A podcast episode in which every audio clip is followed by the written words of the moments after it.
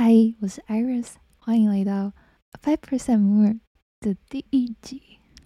其实看我 Notability 以前的答案啊，第一个关于 Podcast 的文件是在二零一九年就有的，但是我一直到了二零二三年的八月，才第一次做出了一个一分钟长的 Podcast。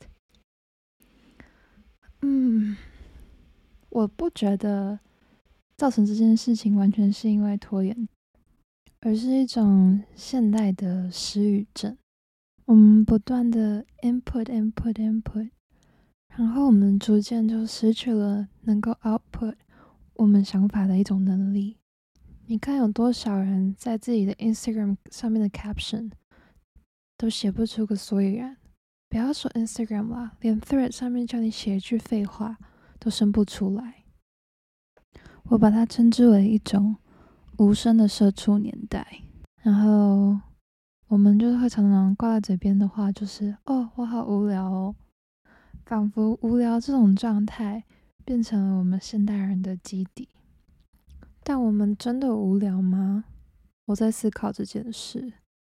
我们每天有接收不完的 content，还有做不完的事情。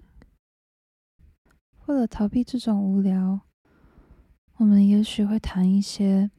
意义不这么深层的恋爱，又或者我们会想尽办法重塑儿时的场景，那些我们最熟悉的冲突，然后吃着这个社会提供给我们的饲料，然后我们做着的事情离自己的理想也越来越远。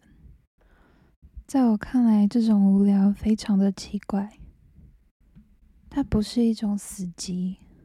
也不是一种一动也不动的状态，它不断的逼迫你向前，而你渐渐的也感觉不到你自己的感受，包括你的身体还有心理的状态。我们现代人的不快乐，好像都藏在这种无聊之中，作为掩护，而我们为了对抗这种无聊。其实也就是我们的不快乐，我们不断的要摄取那些恋爱中啊，那些冲突中，还有那些无意义的事情中所带给我们的多巴胺。你有在做你想要做的事情吗？或者我应该问，你知道你想要的是什么吗？这对要识别自己的情绪都很难的现代人来说，是一个非常困难的问题。与其问自己这种得不到答案的问题，不如再看好几个小时的 Netflix，回到我们的惯性，麻痹我们的身体感觉。我觉得这是一个非常可怕的事情。我们领着月薪几万块钱，然后我们的人生好像就被卖出去了。一天工作八个小时，不含午休，再加上通勤，可能十个小时就已经不见了。那回到家之后，很疲惫的时候，好像打开电视，不去多做思考，也是最直觉、最简单的一件事情。我觉得最可怕的事情，好像是看着电视剧里面的人。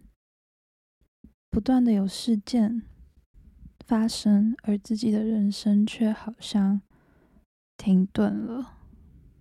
我第一次有这个想法的时候，真的深刻的意识到说：“天哪，这些资讯的喂养，应该就是所谓社畜农场里面所喂给我们的饲料吧。”这是一件非常疯狂的事情诶，我们老是说我们人生只有这一次，就算有所谓的天道轮回，能够选择这种生活方式的我们，真的真的太疯狂。那就回到刚刚说的，你真的做了你想要做的事情了吗？说说我之前工作的事务所好了，其实大家都挺好的。就是人跟人之间啊，但就是总是觉得哪里透露着一股不对劲。然后就发现一件很好笑的事情，就是老板最大的梦想是开餐酒馆，然后每天好像把百分之八十的精力都放在了自己新家的室内装修上面。而有一个同事最大的梦想是做音乐，他从他应该从我刚入职的时候就已经说过这件事。但我离职做了快要一年，他他到他那个时候就已经做了三年了吧。反正就是一种整间事务所每一天不知道在忙什么，但反正大家都不是在做自己真正想要做的事情，就对了。那这就让我觉得说，那工作到底是为了什么呢？其实我不工作这段时间呢，就是没有一个 nine to five job 的这段时间呢。我花的钱其实比工作的时候要花的来的少，并不是因为特别要去节省，而是好像因为那种内心的空虚感没有那么强烈了，那我也就不要那么多额外的花费，然后也因为我有更多的时间 reflect on myself，我也 cut down 了很多不就是我认为没有那么多意义的社交。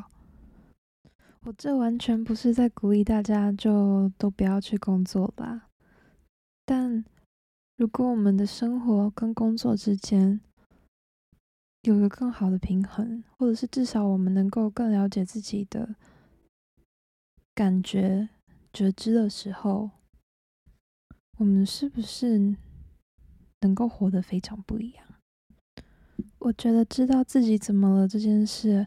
真的是一个非常重要的能力。你有没有试过很专心的吃饭的时候，那个饭也会变得比较有味道？不知道听到这里的你有什么样的感受？但我希望仅有此生的我，能够不要再吃没有营养的食物，穿跟用方面也不要再用品质不好的衣服和产品。我也不想要再接受爆炸且充满假消息的新闻，以及各类资讯的轰炸。我想要知道我自己究竟发生了什么事。我想知道我的感受跟情绪是怎么一回事。在欧洲的启蒙运动之后，我们人，我们现代人在这条路上就已经越走越远。嗯，我实在是不能同意。我们只把人体当做一种机器，我更不同意。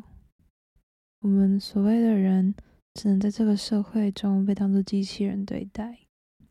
我觉得是时候让我们尝试都说些什么，然后在这个世界里用彩色的油漆涂上我们喜欢的颜色。谢谢你今天的收听，让我们都不要再继续无聊下去了吧。拜拜。